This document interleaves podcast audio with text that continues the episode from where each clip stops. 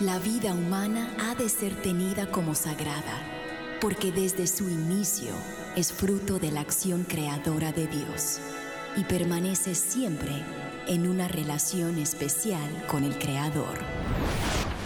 No hay nada que se compare con la defensa de la vida y hoy muchos necesitan de nuestra voz. Aquí comienza Defiende la Vida con Adolfo Castañeda. Hola queridos oyentes, les habla Adolfo Castañeda, director de Educación de Vida Humana Internacional, para darle la bienvenida a su programa Defiende la Vida. Defiende la Vida, para los que no lo conocen, es un programa que con el, favor de Dios se transmite todos los martes en vivo y en directo de 4 a 5 de la tarde, hora de Miami, hora del este de Estados Unidos, a todo el mundo, gracias a las ondas radiales de Radio Católica Mundial. Y hoy martes, primero de febrero de 2022, estamos con todos ustedes para brindarles otro interesante programa acerca de la defensa de la vida humana y de la familia. Y en el programa de hoy vamos a tener con nosotros más que un entrevistado, vamos a hacer como una conversa, un, un conversatorio, un diálogo eh, en el que vamos a conversar juntos y brindarles esta información a ustedes el doctor Felipe Vizcarrondo y un servidor Adolfo. Recordarán el doctor Felipe Vizcarrondo, que ha estado varias veces antes aquí en este programa. El doctor Felipe Vizcarrondo es un voluntario nuestro, el mejor, el voluntario mejor que hemos tenido siempre, de hace ya como más de 10 años. Él es médico, pediatra, retirado, cardiólogo, y también ostenta una maestría en bioética. Y entre él y yo, eh, y también otras personas que han contribuido, hemos estado eh, preparando el curso de capacitación provida de vida humana internacional, el nuevo curso 2021-2022, que ya está terminado en español y que estamos traduciendo al inglés, porque se, el, el, padre Bouquet, presidente de Human Life International, quiere que se utilice en el mundo entero. Ya les avisaremos cuando este curso está, esté disponible en la plataforma especial a donde se va a subir. Pero el tema que queremos eh, abordar hoy es un tema muy, muy preocupante y es el tema del transgenerismo, de la ideología de género. Eh, vamos, a, vamos a hablar de este tema y el daño que le está haciendo a los niños. Ha habido muchas quejas de padres ante eh, juntas escolares. Eh, también las han expresado en cartas, emails, correos electrónicos, llamadas, expresando su preocupación y queremos responder a esa necesidad. Claro, eh, estaremos hablando no solamente de transgenerismo, sino también de la ideología de género como tal y también de la educación sexual y el homosexualismo, porque todo esto, aunque son cosas distintas, están interconectadas. Y, pero bueno, yo quisiera ya que, eh, eh, sin más, darle la más cordial bienvenida al doctor Felipe Vizcarrondo eh, a Defiende la Vida, a nuestro programa Defiende la Vida. Así que, doctor Felipe, muchas gracias por estar con nosotros. Te escuchamos. Ah, buenas tardes, Adolfo, y buenas tardes a todos los, los radioyentes. E, este es un tema que es muy importante y que está, está en, en la vanguardia, que todo el mundo lo discute y todo el mundo tiene opiniones acerca de, de, muchas de las partes del, del tema y por eso creo que es un tema que se debe discutir y se debe seguir discutiendo.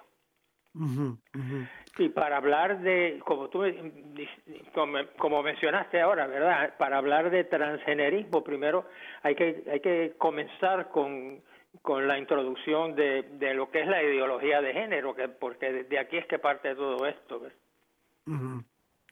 Sí, y como, como médico, eh, como tú, uh, y como bioetista también, ¿cómo tú definirías esta ideología de género?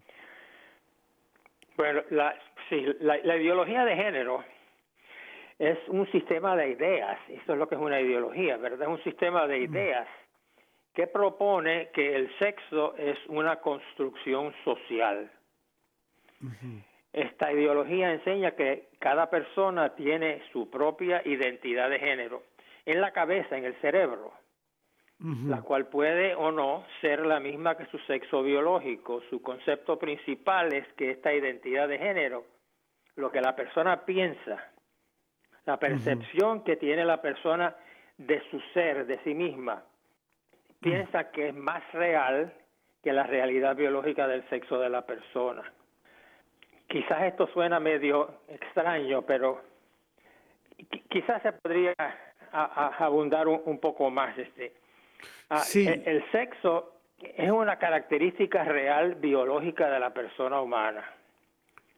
El sexo de la persona está establecido por el ADN, por el DNA, desde el momento de la concepción, cuando el bebé se concibe.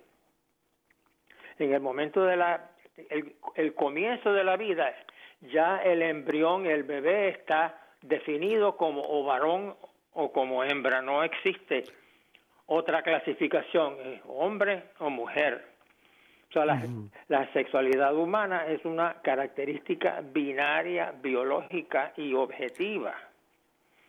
La norma del diseño humano es ser concebido con el sexo masculino o con el sexo femenino y su evidente propósito es la reproducción y el florecimiento de la especie humana. El género, por otro lado, es un término que a veces se llama el género que el individuo experimenta, lo que la persona siente. Tiene que ver con las emociones, con los sentimientos, con los pensamientos. Los pensamientos normales concuerdan con nuestra realidad biológica. Una persona que se siente varón tiene una realidad, biológica de varón, o sea que tiene la realidad física y biológica de varón, no solamente en, en, su, en, su cuerpo, sino también en el, en el ADN y, y eh, bueno, en todo su cuerpo, ¿verdad? No solamente en el cuerpo. Los pensamientos normales que concuerdan con nuestra realidad biológica son los que son normales y los que por consiguiente, los que no concuerdan, pues no, no son, no se pueden considerar normales.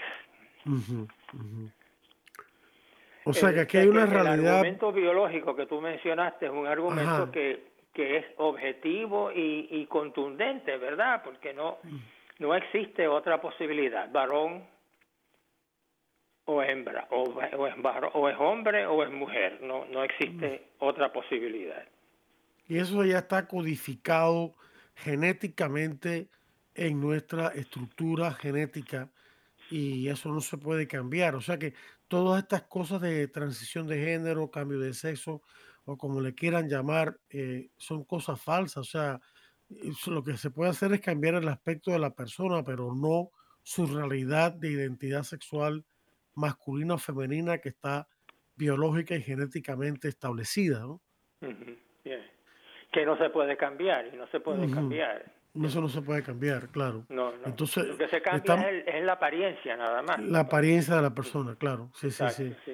Eh, si también hay eh, un argumento antropológico que quisiera que nuestros oyentes eh, tuvieran en cuenta a la hora de refutar esta ideología de género. Claro, siempre lo hacemos con, con respeto y humildad, pero con firmeza porque la verdad es la verdad. Y, estamos hablando aquí de la verdad del ser humano, ¿no? Además de la verdad de Dios. Eh, y nosotros vemos que en la naturaleza solo existen hombres y mujeres. Es decir, el, argumento antropológico significa el argumento de cómo concebimos el concepto que tenemos de la persona humana consiste en afirmar qué es la persona humana. Y la persona humana es un compuesto de cuerpo y alma, un, compuesto de realidad corporal y una realidad espiritual. Pero no es un compuesto accidental, es un compuesto sustancial. ¿Qué quiere decir eso? Quiere decir que el ser humano, el, ser que, que viviente, que resulta de esa unión que es tan profunda, entre el alma y el cuerpo es un solo ser. No, es, no son dos naturalezas o dos seres justapuestos en una entidad, sino que es un solo ser, un ser humano, un miembro de la raza humana, de la especie humana, y cada uno está compuesto de alma y cuerpo. Y el alma es el principio vital del cuerpo. El alma es lo que hace que esta materia sea lo que es un, un cuerpo humano, no un cuerpo de un animal, no un cuerpo inanimado, no un cuerpo sensible como una planta, sino un cuerpo que está destinado a, eh, con el tiempo, a manifestar las características que le son específicas al ser humano, que es el intelecto y la voluntad. Ese es el argumento antropológico, o sea que el, el cuerpo está tan unido al alma que se puede decir que el cuerpo revela el alma, revela la existencia de una entidad espiritual que no vemos, pero que está presente en todo nuestro cuerpo. Y está presente toda ella en cada una de las partes del cuerpo, aunque está presente, aunque actúa de manera diferente dependiendo del órgano o región del cuerpo en la cual está actuando. Eh, el alma no es una cosa que está en el cerebro nada más, como algunos equivocadamente piensan, aunque está en el corazón, como los sentimientos. No, el alma está en todo el cuerpo y vivifica todas las funciones vitales del cuerpo y está tan unida que, de nuevo, podemos decir que el cuerpo expresa a la persona, el cuerpo revela a la persona lo que la persona es en sí misma. Entonces, si nosotros encontramos que en la naturaleza humana solamente hay dos modos de expresarse corporalmente, uno masculino y el otro femenino, entonces tenemos que concluir que solamente pueden existir, antropológicamente hablando, hombres y mujeres, como decía el, doctor Luis Carondo, niños y niñas, ¿no? O seres humanos femeninos y seres humanos masculinos. No puede existir, no existe lo que se llama la persona bisexual o transexual, homosexual. No existe. Con eso no estamos diciendo que estas personas que padecen estos problemas no sean personas. Ojo, cuidado, no estamos diciendo eso. Por supuesto que lo son. Son tan personas como somos los demás. Son tan dignos de amor de Dios y de nuestro como lo son los demás. Son tan imágenes de Dios como lo son los demás. Porque lo que define a la persona, como decía el doctor Vicarrondo, no es lo que la persona siente, porque los, los sentimientos pueden equivocarse, sino lo que la persona es en sí misma. Y la persona es un cuerpo espiritualizado por un alma espiritual y ese cuerpo o es masculino o es femenino. No hay otra tercera modalidad, solamente esas dos modalidades. Ese es el argumento antropológico. El argumento bíblico que defiende la existencia de solamente hombre y mujer es el argumento más sencillo porque lo encontramos en las primeras páginas de la Biblia en el Génesis capítulo 1 versículos 26 al 28 y también luego en el mismo Génesis, Génesis capítulo 2, versículo 24. Rápidamente, en los versículos 26 al 28 del capítulo 1 de Génesis, nos dicen que Dios creó al ser humano, hombre y mujer, a imagen suya. Hombre y mujer a imagen suya.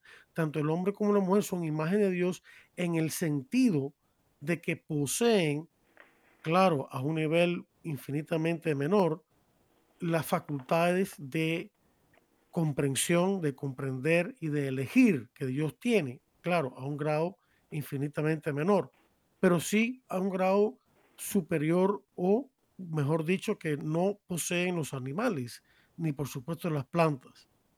El argumento de la iglesia sigue el argumento bíblico. La iglesia nos enseña que el alma es la forma del cuerpo. Esto quiere decir no se refiere a la silueta, no. Forma aquí es un principio metafísico que quiere decir que el alma eh, humana, espiritual, es lo que informa al cuerpo. Quiere decir, lo que hace que este cuerpo, esta materia que tenemos, sea en verdad un cuerpo humano y no ningún otro.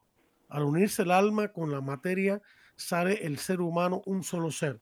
Esos son los argumentos eh, en cuanto a favor de lo, que es el ser humano como hombre y mujer y refutando la, esta perversa ideología del género que es un como dijo el Papa Francisco en una ocasión, es una equivocación de la mente y estamos completamente de acuerdo con eso. Ahora, hay, cuando descendemos en este tema, cuando adentramos en este tema, nos encontramos con un tema también importante que está sucediendo hoy en día, que es muy preocupante, que es lo que los expertos llaman disforia de género y sobre todo disforia de género en menores de edad. Y yo quisiera que el doctor nos explicara un poco eh, este, este fenómeno de la disforia de género. Sí, muy bien. La, disforia es un término científico que psiquiátrico y es un estado define define un estado psicológico de insatisfacción o malestar ante una situación particular. Es una situación que, que, que lleva a la persona a tener ansiedad, insatisfacción o malestar. Cuando la disforia es de género, se llama disforia de género es porque el estado psicológico en el cual la persona siente esta insatisfacción o malestar es porque tienen una acentuada incompatibilidad entre el género que experimenta la persona interiormente, lo que piensa, lo que está en la cabeza, en el cerebro, y su sexo físico biológico. Incompatibilidad quiere decir que no son iguales. Este estado está vinculado a varios niveles de ansiedad e infelicidad. Cuando la disforia de género es en niños, se diagnostica en niños menores, menores de 10 años, menores que son prepúberes, ¿verdad? La pubertad ocurre usualmente a la edad de 10 años aproximadamente, de 9 a 11. O sea que este diagnóstico se hace en niños pequeñitos que tienen que son de menos de 10 años. Nadie nace con una autoconciencia de ser hombre o mujer. El bebé no sabe si es varón o si es niña. El bebé sabe que es un bebé. Y tiene algunas necesidades, tiene muchas necesidades que se las suplen sus padres, especialmente la madre, en los primeros años de vida. Esta autoconciencia de ser o varón o ser niña se desarrolla con el tiempo a medida que esta autoconciencia se desarrolla durante los primeros años de vida, estamos hablando de los primeros dos o tres años de vida, puede darse un periodo de tiempo en el cual un número muy pequeño de niños pueden sentir confusión acerca de su identidad, de que si son varones o que si son niñas. Un ejemplo, una niña de tres o cuatro, cinco años, que tiene dos hermanos mayores, que tienen 10 y 12. Ella adora a estos dos varones, hermanos mayores, y son sus ídolos, son sus héroes, ¿verdad? Ella quiere hacer todas las cosas que ellos hacen, y jugar a la pelota, y treparse a los árboles, y hacer todas estas actividades. Y va donde su mamá y le dice, mamá, yo quiero ser varón igual que mis hermanos, porque quiero hacer todas las cosas que ellos hacen. La mamá le explica, la madre le explica, con con mucho cariño, siempre con amor, que no es necesario ser varón para treparse el árbol y tirar la pelota, que se pueden hacer estas cosas y seguir siendo niña. Y a la vez que le explica esto a la niña, le da, le, el, le, le da la, la, el modelo a seguir, el modelo a seguir de cómo se comporta una persona del sexo femenino. ¿Qué mejor persona que la madre para decirlo está la niña?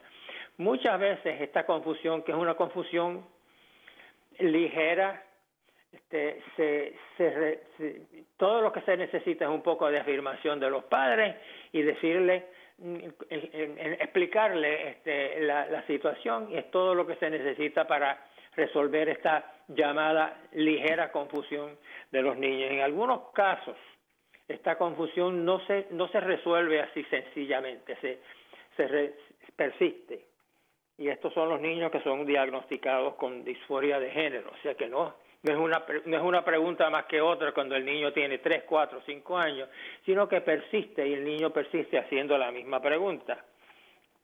Ahora, estos niños que se le ha hecho el diagnóstico de disforia de género, ya que son un poquito más, más grandecitos, todavía son niños prepúberes, ¿verdad? Se resuelve en el 80 al 90% de los casos espontáneamente, sin intervención, si los dejamos quietos y no le hacemos ninguna intervención, se resuelve por su cuenta. En algunos casos se necesita un poco, un poco más, alguna intervención este, por un psicólogo. Pero en la mayor parte de los casos esto no ni siquiera es necesario. O sea que es un tratamiento que es más bien expectativo, se espera, se, se le da el modelo a seguir al niño y se espera que el niño crezca y se desarrolle. Y se calcula que la gran mayoría se encuentra, quiero decir, que la gran mayoría de 80-90% de los casos, que son casi todos, ¿verdad? Al final de la adolescencia, luego de pasar por la pubertad, de una manera natural, sin intervención y sin medicina, ¿verdad? Estos niños resuelven esta confusión y ya están libres de, la disforia. Originalmente se encontraba, se, se calculaba que la, la cantidad de niños que desarrollaban esta disforia era muy pequeña, era un, bien pequeña, se, decía que era una fracción del 1% de los niños, o sea que era muy poco.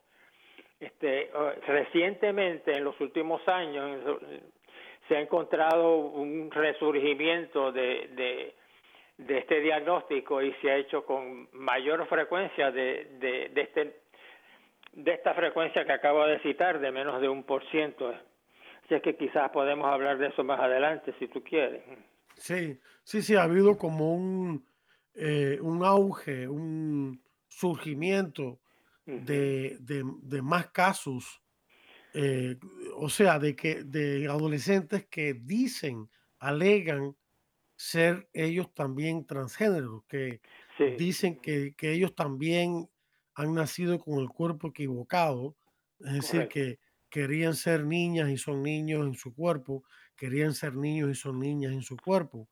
Eh, eh, eso yo creo, doctor, que lo podemos dialogar, se debe a varias causas eh, y una de esas causas es la tremenda presión social que, que viene de distintos ángulos, viene por parte del mismo, tristemente hay que decirlo, de una parte del sector médico, que está apoyando esto, eh, una parte del sector académico que influye desde las universidades hasta los, las escuelas secundarias, hasta, hasta las escuelas de, eh, elementales. Está, está, por supuesto, también promovido por los principales medios de, eh, de difusión de información. está difundido por las redes sociales y está difundido por los mismos compañeros de estudio entonces se ha creado todo un ambiente, una cultura a favor de esta locura, porque eso es lo que es. Es una locura. El, el creer esto, no es que la persona esté loca en el sentido tradicional de la palabra, sino que es una locura porque es una cosa que es tan incompatible, tan ilógica y tan incompatible con la verdad biológica, que es también la verdad del ser humano, que, que uno no puede más que decir, como tú has dicho muchas veces, estamos viviendo en la época del absurdo, ¿no? Te iba, te iba a decir, como yo, como tú me, perdón, como tú me has oído decir a, mí en muchas, muchas ocasiones, ¿eh? es que vivimos una, la, eh, una cultura del absurdo, es donde estamos, ¿verdad? y, y, y, la influencia, la influencia es tan grande, el, la, la, el aumento en el diagnóstico de esta disforia ha ocurrido en mayormente eh, mayor, con mayor frecuencia. no, no recuerdo exactamente los porcientos, ¿verdad? Pero con mayor frecuencia en las niñas que en los varones. Estas son mm. niñas que de buenas a primeras, en su adolescencia, deciden que son transgénero. Estas son niñas que no han tenido la confusión original de, antes de, de los 10 años, este, son que no ha habido, que no han tenido historial, historial ninguno de síntomas, ni, ni de comportamiento y de buenas a primeras, de súbitos deciden que son transgénero. No, no se sabe exactamente la causa, pero muchos de los psicólogos que han estudiado esto, este es un fenómeno reciente, ¿verdad? No es, no es, ha, ocurrido en los últimos 10, 20 años, este, o 10 años yo creo. Este, los psicólogos encuentran que la, eh, quizás la, la, la, razón principal o una de las más importantes es en las influencias por los medios y por los y por los pares, por los peers. Este, los, el, el, eh, sea, eh, esto de, de transgénero se ha convertido como en una como en una como, una nueva algo, moda, este, como algo chic, tú sabes, algo algo como de moda, que está de moda. y, y, y, estas niñas se han dejado influenciar por eso también. También se podría mencionar que como se ha estudiado esto un poco, no se ha estudiado mucho todavía porque es reciente, pero lo que se, ha encontrado también que los niños y las niñas que tienen el diagnóstico de autismo tienen una incidencia mayor también de, de, de transgenerismo, de, pensar que son transgéneros, ¿verdad? Sí. También hay un fenómeno que, que me gustaría que tú abordaras, pero ya va a tener que ser después de la pausa, en la que vamos a ir ya en, un minuto, pero antes quería enunciar el, el problema, es que eh, la, el establishment de la psicología y la psiquiatría eh, ante este fenómeno del sufrimiento que conlleva la disforia de género, uno pensaría que el camino para solucionar sería, en los casos en que persisten, una buena terapia psicológica, familiar y, también psiquiátrica.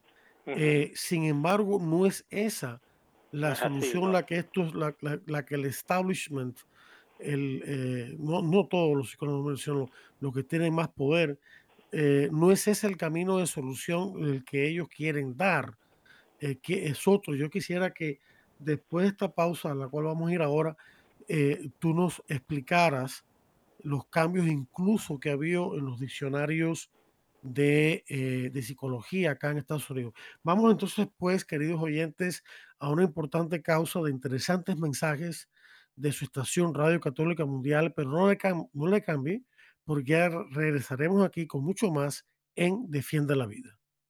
Estamos en Defiende la Vida. Enseguida regresamos. Defiende la Vida con Adolfo Castañeda continúa, luego de estos mensajes.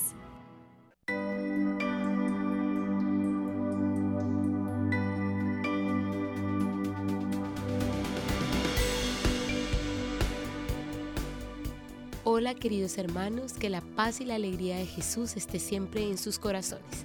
Soy la hermana Teresa de Jesús de las comunicadoras eucarísticas del Padre Celestial. ¿No les ha pasado que cuando uno ve a alguien sonreír, a alguien que tiene una cara alegre, se contagia? Eso es lo que el Señor quiere para cada una de nuestras vidas. Pero la alegría no se compra, la alegría se vive. Y la alegría es el reflejo de la sonrisa de Dios Padre sobre nuestras vidas. Esto quiere decir que es el reflejo de que estamos haciendo la voluntad del Señor. Así que te invito a que lleves una vida llena de alegría, pero porque estás haciendo la santa voluntad del Señor. Un mensaje de EWTN, Radio Católica Mundial.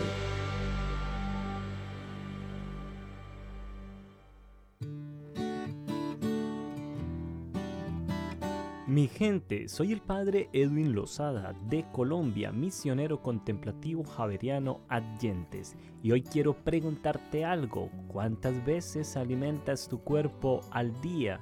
Seguramente me dirás tres o cinco o hasta más. Y entonces recordamos el desayuno, el almuerzo y la cena, pero no podemos olvidar que nuestra alma, nuestro espíritu también necesita de tres alimentos necesarios, la oración, la palabra de Dios y la Eucaristía.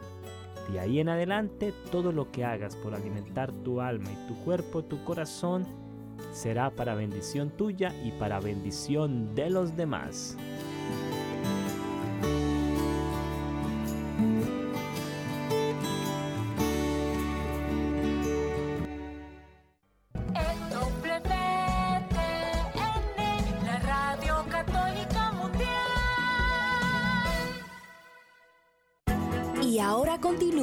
Defiende la vida con Adolfo Castañeda. En vivo por Radio Católica Mundial. Defiende la vida con Adolfo Castañeda. Continúa ahora. Bien, queridos amigos, bienvenidos de vuelta a su programa Defiende la Vida. Un servidor, Adolfo Castañeda, el anfitrión de este programa que se transmite con el favor de Dios todos los martes de 4 a 5 de la tarde, hora de Miami, hora del este, Estados Unidos, todo el mundo, gracias a las ondas radiales de Radio Católica Mundial. Y hoy estamos con ustedes, hoy primero de febrero de 2022, brindándoles un programa muy interesante, muy especial y al mismo tiempo que trata un tema muy preocupante. Estamos hablando de la ideología de género, del transgenerismo y cómo esto está afectando a toda la sociedad, pero sobre todo a nuestros hijos, a los, a los niños, a los adolescentes, a los niños preadolescentes y después luego, claro, la juventud y demás. Y nos quedamos con una pregunta pendiente que el doctor nos va eh, a explicar y se trata de por qué es que el, eh, el establishment, podríamos decirlo así, los que se han constituido en líderes del mundo eh, académico y también clínico de la psicología y de psiquiatría, eh, ante este problema de la disforia de género, ante esta marcada incongruencia entre el, el, sexo que se experimenta anteriormente, que se le dice género, y el sexo real biológico que tiene la persona, ante la ansiedad que produce, la solución que ofrecen eh, estos académicos y estos eh, eh, em, doctores en psicología y psiquiatría no es la que uno pensaría que sería darle un tratamiento psicológico, sino que es otra para curar la ansiedad. ¿Y qué es lo que, qué es lo que ellos están proponiendo y por qué? Sí, ajá hasta hace poco la, forma de pensar que prevalecía respecto a la disforia de género de los niños infantil era que reflejaba una confusión de parte del niño, como ya mencionamos, una confusión que podía ser transitoria y que y que era transitoria en, en, la mayor parte de los casos, como dijimos, de 80 a 90% se resuelve. La manera estándar de abordar esta situación era o bien esperar mientras se supervisaba al niño o aplicar la psicoterapia, psicoterapia familiar e individual. Ambas, ambas siempre son necesarias. Cuando se hace psicoterapia, se debe, en, en el caso de los niños, el enfoque es al niño, pero también a la familia, ¿verdad? Ahora, esta manera de abordar este problema ha cambiado el sufrimiento de los adultos adultos transgéneros ha sido invocado para argumentar a favor del rescate urgente del mismo destino de los niños con disforia de género. De género. Ahora se dice que la psicopatología y el suicidio, el sufrimiento que los adultos transgénero tienen, sufren, son las consecuencias directas e inevitables de retener la afirmación social y no suministrar los bloqueadores de la pubertad de estos niños. O sea que el, el, sufrimiento que tienen los adultos se usa como el pretexto, el, la razón para intervenir en los, en los niños que tienen este diagnóstico de disforia hasta a una edad bien temprana. Estamos hablando de antes de los 10 años.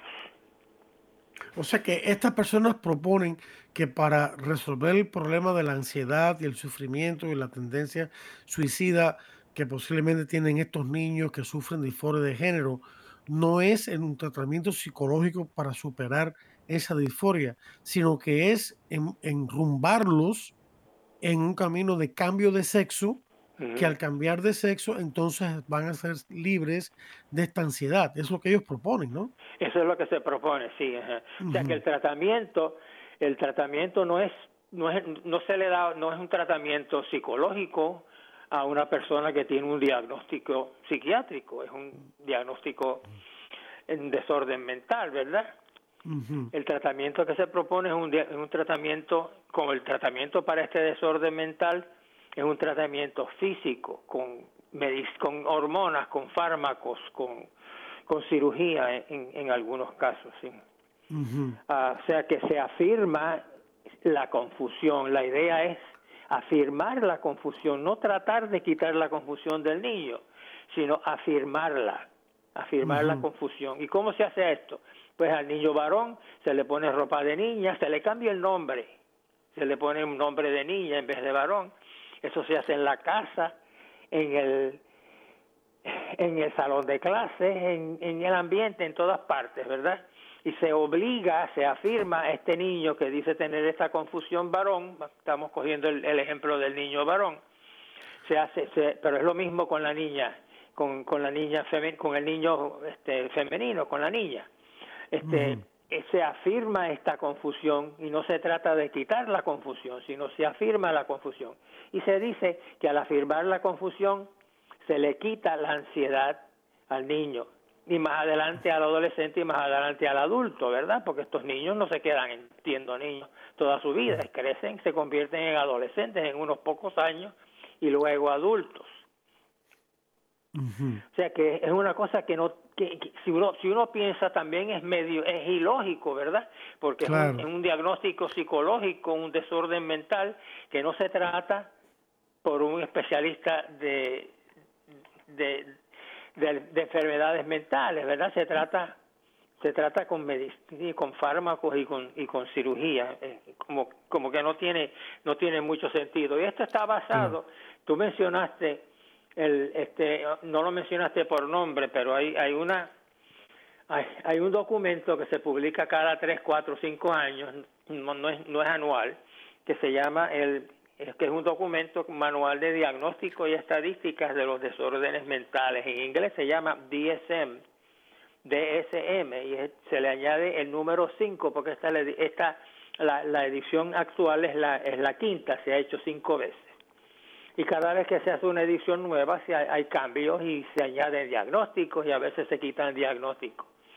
Tradicionalmente, esta confusión o disforia de género de los niños se consideraba un desorden mental, porque este es el libro, el manual de diagnóstico y estadísticas de desórdenes mentales, y todavía se le llama así.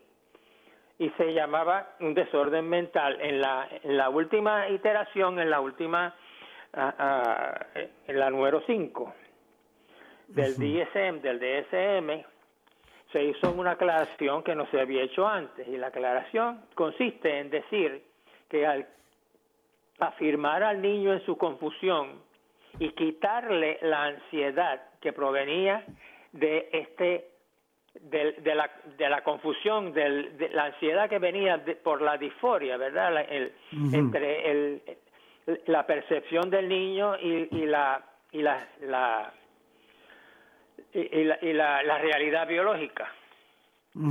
Este en, en, vez cuando cuando, cuando se, se, afirmaba esta confusión y se afirmaba y se le decía al niño fíjate acuérdate que la que la, la ideología de género dice que la realidad biológica es secundaria que no es tan importante como la percepción que tiene la persona de su género o sea que al hecho de quitar, de afirmar el, esta percepción incorrecta, este, equivocada que tiene la persona, que tiene el niño, al afirmarla, pues la, la idea es que eso le quita la ansiedad. Al quitarle la ansiedad, pues entonces el, la, el, el, el diagnóstico de disforia de género deja de ser un desorden mental, porque le mm. quita, porque la ansiedad se ha eliminado pero el desorden y la confusión este, está no, no, se ha no se ha tratado la, porque no hay tratamiento psicológico. O sea que el desorden mental y la confusión sigue. O sea que esto esto esta confusión. Eh, esto es eso es lo que se ah. se recomienda. Es una es un es, un también es una es, es un tratamiento que no, que no tiene sentido, ¿verdad? No tiene sentido. Pero para justificarlo se hace este argumento de que al, al, remover la ansiedad, al quitarle la ansiedad a la persona, al niño, pues entonces ya la persona puede funcionar en la sociedad y no se considera entonces un desorden mental cuando se consideraba anteriormente. O sea que en, un, en un principio estos, estos eh, eh, académicos, psicólogos, psiquiatras, etcétera, que lideran el campo este de la, de la salud mental, de un comienzo reconocen que hay una ansiedad que es evidentemente está presente, nadie la puede negar. Y, Acuérdate que, disforia quiere decir, eh, eh, incluye la ansiedad, ¿verdad? Por eso es que se llama disforia. reconocen que existe el problema, pero entonces en vez de decir, bueno, hay un problema mental, vamos a eh, curarlo con una terapia eh, psicológica, mental. Ellos, dicen, no, es, es verdad que hay una ansiedad producida por esta disforia, pero la solución es afirmar al niño en su creencia interna de que es niño en vez de niña y de que es niña en vez de niño. Y encima de eso, además de afirmarlo por todos lados, la familia, los maestros, los, los, compañeros de escuela, etcétera, etcétera, los programas de televisión, todo eso, eh, la internet, es entonces, eh, el próximo paso es entonces en, empezar a realizar las, los famosos, entre comillas, cambios de sexo para entonces curarle la ansiedad, para que transformar el niño en una niña y la niña en un niño, que es lo que ellos querían en un principio, y entonces ya ahí se cura la, la ansiedad. Ahora mi pregunta es, ¿de verdad se cura la ansiedad? cuando le hacen los cambios de sexo con estas hormonas y cirugía y todo tipo de cosas? Bueno, los adultos que se, que se han hecho, este, se han estudiado, los adultos originalmente, este, luego de haber pasado por, por la transición de hormonas cruzadas y, de cirugía, eh, inicialmente dicen tener un, un alivio de la ansiedad, pero es solamente inicialmente. Ah, porque muy pronto eh, comienzan los problemas psicológicos serios y, sabemos que hay que tienen una incidencia altísima de, de suicidio y, de, depresión clínica y de, muchos otros problemas de, abuso de drogas y no son personas que no son personas que, que se que se integran a, la sociedad y que, y que hacen una vida este, normal. No son Mm. Estoy hablando de los adultos, o sea que eh, y eso yo creo, es mi opinión, ¿verdad? Que una de las razones más importantes de que de que de, esta situación de, los adultos transgéneros es porque en ningún momento se le ha dado tratamiento psicológico a estas personas, porque el tratamiento ha sido con fármacos y con cirugías para un desorden mental y el desorden mental se, se ha eliminado porque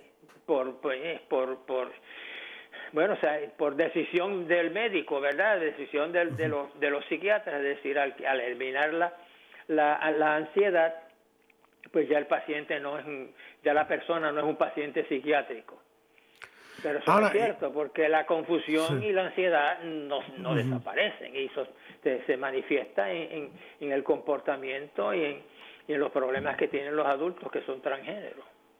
Ahora, eh, eh, doctor, eh, viendo ahora las, las famosas operaciones o transiciones de género, de cambio de sexo, que en realidad no se puede cambiar, ya lo hemos visto, pero la apariencia, eh, no tienen una serie de daños, no comportan una serie de oh, consecuencias físicas y psicológicas, estas mal llamadas cambios de sexo. sí, sí, Sí, claro que sí, claro que sí, sí.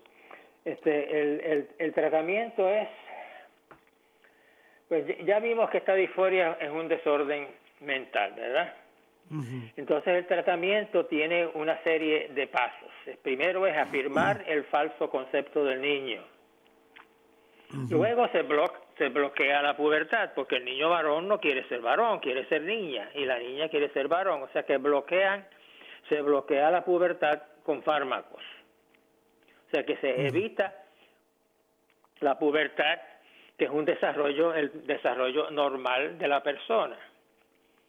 Luego de evitar la pubertad, se le dan lo que se llaman hormonas cruzadas. Se llaman cruzadas porque son las del sexo opuesto. Como el niño varón quiere ser niña, pues se le dan hormonas femeninas. A la niña que quiere ser varón se le dan hormonas masculinas, hormonas cruzadas. Y luego, más adelante, usualmente al final de la adolescencia o quizás pasada la adolescencia, después de los 18 años, pero también muy temprano, se hacen las cirugías que, que, mutilan órganos, órganos que son sanos, Adolfo. Se mutilan órganos sanos. se remueven órganos sanos y se hacen cirugías plásticas para tratar de aparentar, el, aparentar, porque es la apariencia nada más, lo que la apariencia es lo que se cambia, ¿verdad? La persona no se cambia. para aparentar que son del sexo opuesto. Las hormonas que bloquean la pubertad detienen el crecimiento de los huesos. Estos niños que se les dan las hormonas para bloquear la pubertad no crecen. Se, detienen el crecimiento de los huesos. El crecimiento de la, estatura de la persona se define por el crecimiento de los huesos y los huesos no crecen.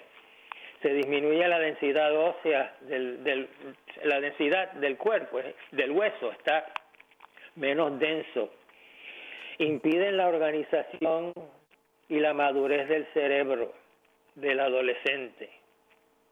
Inhiben la fertilidad, por supuesto, también. Si el niño descontinúa la recepción de estas hormonas que bloquean la pubertad, la pubertad sobrevendrá.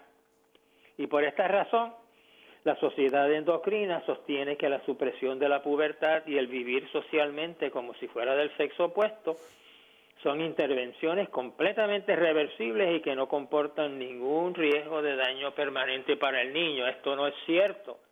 Usted podrá imaginar que un niño que, que ha sido obligado o ha sido obligado o no, ¿verdad? Pero ha sido convencido convencido así de, vivir como si fuera del sexo opuesto por 3, 4, 5 años, desde la edad de 4 o 5 años hasta los 10, que se le da la hormona de, de suprimir el la, la pubertad y entonces se le, se le, se le, se le evita el desarrollo normal que, que, viene en la pubertad, que estos cuatro o cinco años de este tratamiento no han hecho ningún efecto en el niño. No es posible que ninguna persona consciente piense que eso sea cierto.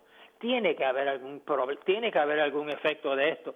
Y, y el resultado es que cuando el niño pasa por esta, o la niña pasa por este proceso, del que son unos varios años, la gran mayoría de estos niños no vuelven atrás. Lo que hacen es que empiezan las hormonas cruzadas casi enseguida, a los 12, 13 años.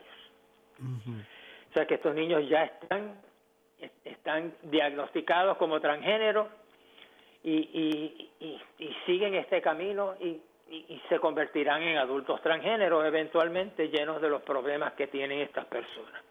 No, estoy pensando en, la, en las operaciones de mutilación, o sea, de, de extirpación de órganos sexuales sanos. Eh, por ejemplo, el caso de las niñas, una doble eh, eh, mastectomía, mastectomía sí, sí. Se le hace una mastectomía, se ha hecho en, en, niñas hasta de, de, de 16 años. se les quitan los dos senos. Son, son, chicos, no, no tienen no, no son adultos, ¿verdad? O sea que no, no, no pueden, no, no tienen edad para hacer consentimiento, ¿verdad? O que es con el consentimiento de los padres que estas cosas se hacen, ¿verdad? Este, bueno, eh, eso, esta, esto sí se ha estudiado, ¿verdad? Y, se demuestra que casi todos los niños prepúberes que han recibido hormonas para suprimir la, la pubertad eventualmente eligen comenzar este, este gran cambio de sexo, que yo lo pondría entre comillas, ¿verdad? Porque en realidad el sexo no se cambia. Pero la personificación del sexo opuesto, la supresión de la pubertad no son completamente reversibles o e inocuos, como dice la sociedad endocrina. Echan a andar un proceso que culmina en el uso de por vida de tóxicas hormonas del sexo opuesto que causan infertilidad y otros graves riesgos para la salud. Me preguntaste hace un rato que cuáles eran los efectos de las hormonas, las hormonas de las hormonas cruzadas, que son este el suministro a los varones de estrógenos, que son las hormonas femeninas, pueden hacerlos correr el riesgo de sufrir trombosis o tromboembolismo, embolias, enfermedad, enfermedad cardiovascular, aumento de peso, hasta el punto de la obesidad, aumento de los lípidos, es el colesterol que sube, aumento de la presión arterial, hipertensión, diabetes, enfermedad de la vesícula biliar, tumor en la glándula pituitaria y hasta cáncer de mama que puede ocurrir en, en varones, ¿verdad?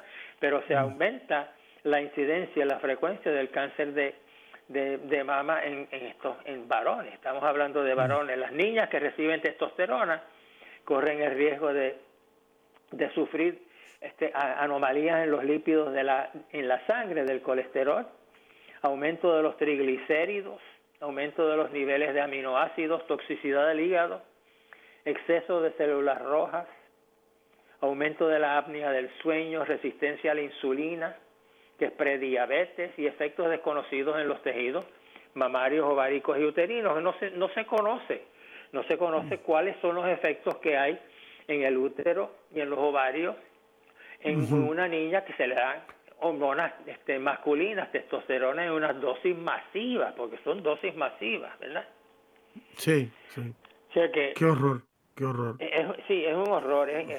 muchas personas, muchas personas, en, por supuesto, las personas que, creen que esto es una cosa que es un, un, mal muy grande que se le está haciendo a los niños, dicen que este tratamiento a estos pobres niños es un, es un ejemplo de abuso infantil, de lo que se llama sex, este, child abuse, que es que es una es un es un crimen que que, que se que, que es un crimen reconocido por la ley, ¿verdad? Este es una forma de, de, abuso de niños, de, abuso infantil.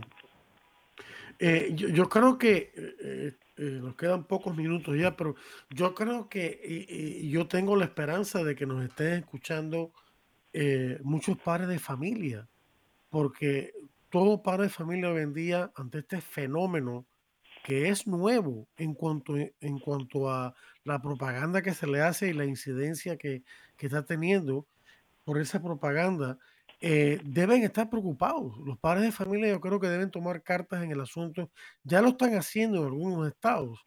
Por ejemplo, en Virginia, donde un grupo de padres se alzó ante, eh, en el sentido correcto de la palabra, donde fueron a protestar ante la junta escolar del, de ese condado donde ellos vivían, por todas estas teorías nuevas, no solamente la cuestión de, de, género, sino también la teoría de, de, la crítica racial, que tanto problema está causando también división, envidia, eh, todo tipo de cosas, y que están tratando de implementar en las escuelas públicas a través de la educación sexual y también de otras asignaturas. Eh, y entonces eh, aquí es donde los padres tienen que unirse entre sí, tienen que pedir la ayuda de Dios, ayuda de la iglesia que les ayude con la formación y, eh, con también informarse como estamos haciendo ahora con esta, forma, con esta información médica que, que usted está dándole a la gente, ¿no? Para que em, estén conscientes y luego logren refutar a los maestros que intentan imponer estas cosas, en los directores de escuela a los hijos, porque lo, tienen, que, tienen que saber los padres lo que le están enseñando a los hijos, porque si no, si no lo saben, eh, les pueden estar haciendo un daño tremendo y, los padres ni se enteran y después se encuentran con resultados. O sea que ahí habría mucha tela para cortar, pero yo creo que ya se quedaría para, para un ulterior programa sobre este tema, que eh, es un tema que, tiene bastante aristas y que hay que cubrirlas eh, poco a poco, ¿no?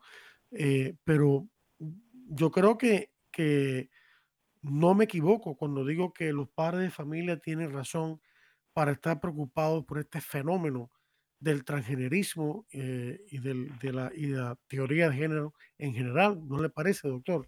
claro, claro. Muy, sí, yo creo importante, que, es algo... muy importante porque eh, estamos hablando de nuestros niños, ¿verdad? Y, sí, sí, sí. Y nosotros como padres este, y abuelos de, de, estos niños, ¿verdad? Tenemos el, el derecho y el deber de protegerlos. Y, y la protección empieza este, con la información Sí, este, sé que es muy importante, debemos informarnos a nosotros mismos con los datos verdaderos para poder entonces inmunizar a nuestros hijos contra las mentiras antes de que sean víctimas de la propaganda. Entonces unirse. Es muy importante que los padres se unan, que se unan por, para reclamarle a, a las autoridades escolares, médicas, etcétera, que detengan este abuso de infantil. Gracias, doctor, por acompañarnos en este importante diálogo acerca de este fenómeno del transgenerismo, que es una cosa verdaderamente horrible. Continuaremos en programas ulteriores, más adelante, hablando de este tema, de otros aspectos que nos faltan por hablar. Así que siga siempre en sintonía con Radio Católica Mundial. Hemos llegado al final del programa. Yo le doy las gracias a Dios, las gracias a ustedes por la atención prestada y les deseo la bendición de Dios y los espero la próxima semana para otro interesante programa de Defiende la vida. Hasta entonces.